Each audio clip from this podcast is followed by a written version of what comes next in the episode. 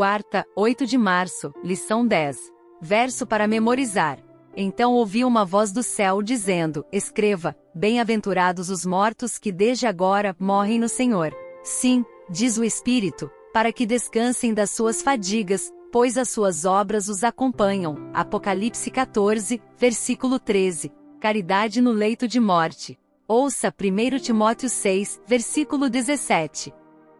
Ordene aos que são ricos no presente mundo que não sejam arrogantes, nem ponham sua esperança na incerteza da riqueza, mas em Deus, que de tudo nos provê ricamente, para nossa satisfação. Segundo Coríntios 4, versículo 18. Assim, fixamos os olhos, não naquilo que se vê, mas no que não se vê, pois o que se vê é transitório, mas o que não se vê é eterno. Provérbios 30, versículo 8.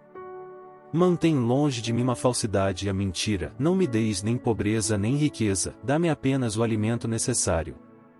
Eclesiastes 5, versículo 10. Quem ama o dinheiro jamais terá o suficiente, quem ama as riquezas jamais ficará satisfeito com os seus rendimentos. Isso também não faz sentido. Pergunta 4. Que princípios podemos tirar dos seguintes textos sobre como devemos lidar com o dinheiro? O dinheiro pode exercer um controle poderoso sobre o ser humano, o que tem levado muitos à ruína. Quem nunca ouviu falar de pessoas que fizeram coisas terríveis por causa do dinheiro, mesmo quando já possuíam muito? Mas não precisa ser assim. Pelo poder de Deus, podemos vencer a tentativa do inimigo de tomar o que devia ser uma bênção, posses materiais, e transformar isso em maldição.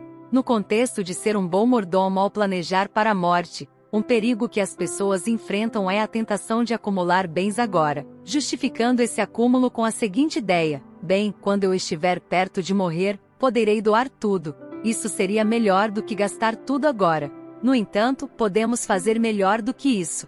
Não devemos ser inconsequentes como aquele bilionário que desperdiçava dinheiro e declarou que ficaria feliz se o cheque para seu funeral voltasse. No livro Testemunhos para a Igreja, volume 5, página 130, lemos, abre aspas, vi que muitos sonegam a causa de Deus enquanto estão vivos, acalmando a consciência com a ideia de que serão caridosos na morte. Dificilmente ousam exercer fé e confiança em Deus para dar qualquer coisa enquanto vivem. Mas essa caridade no leito de morte não é o que Cristo exige de seus seguidores, ela não pode desculpar o egoísmo da vida deles. Os que se apegam às suas propriedades até o último momento entregam-nas à morte em vez de fazê-lo para a causa. Os prejuízos ocorrem continuamente. Bancos vão à falência e as propriedades vão sendo perdidas de muitas maneiras.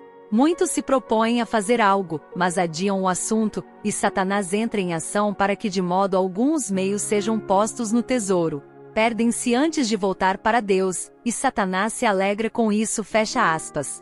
Por que devemos ter cuidado em nosso modo de justificar o uso das bênçãos materiais?